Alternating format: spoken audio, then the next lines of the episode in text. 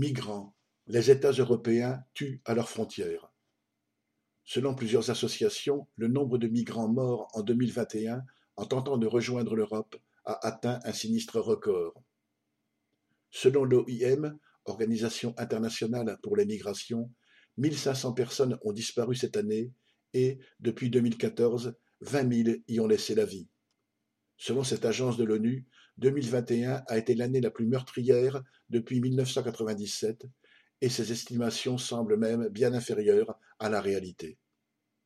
Ainsi, une ONG espagnole, Caminando Fronteras, vient d'estimer qu'en 2021, plus de 4400 migrants sont morts ou ont disparu en mer en tentant de rejoindre l'Espagne, deux fois plus qu'en 2020.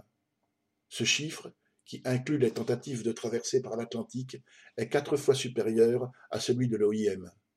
94% des corps n'ayant pas été retrouvés, l'ONG base ces chiffres sur les appels de migrants ou de leurs proches sur ces numéros d'urgence. L'explosion du nombre de morts est essentiellement due à la multiplication des barrières qui contraignent les migrants à prendre des routes maritimes ou terrestres de plus en plus périlleuses. Ainsi, en raison des contrôles de plus en plus drastiques en Méditerranée, la plupart des migrants à destination de l'Espagne ont tenté de rejoindre les Canaries, à plus de 150 kilomètres des côtes d'Afrique de l'Ouest, une route maritime très dangereuse.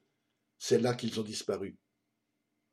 Le gouvernement grec n'hésite pas, quant à lui, à refouler les demandeurs d'asile vers la Turquie ou à les parquer dans des camps haute sécurité sur les îles, avec miradors, double clôture de barbelés et caméras de surveillance. Non seulement les gardes-côtes ne doivent pas porter secours aux passagers des rafiaux qui menacent de couler, mais le gouvernement grec menace les humanitaires qui viennent à leur secours de prison pour espionnage et aide à l'immigration illégale. Conséquence, les migrants tentent aujourd'hui de faire un trajet direct de Turquie vers l'Italie. En fin d'année, trois derniers naufrages ont ainsi fait au moins trente-deux morts dans cette traversée périlleuse.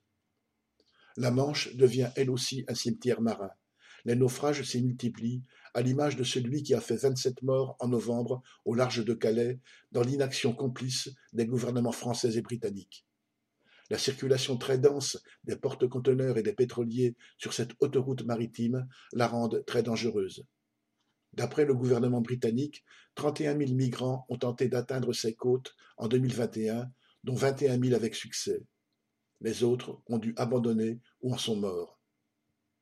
Si, malgré le danger, cette route migratoire est devenue si fréquentée depuis 2018, c'est que les autres se sont refermés. Les fouilles de véhicules empruntant le tunnel se font avec détecteurs de CO2 pour repérer d'éventuels humains. La ville de Calais est hérissée de barbelés et de grillages, l'accès au port et au tunnel est contrôlé avec du matériel de pointe. Les gouvernements et les médias désignent les passeurs comme responsables des naufrages. Mais ceux-ci n'existent qu'en raison de la fermeture des frontières aux damnés de la terre, qu'ils viennent du Soudan, de Syrie, d'Érythrée ou d'Afghanistan.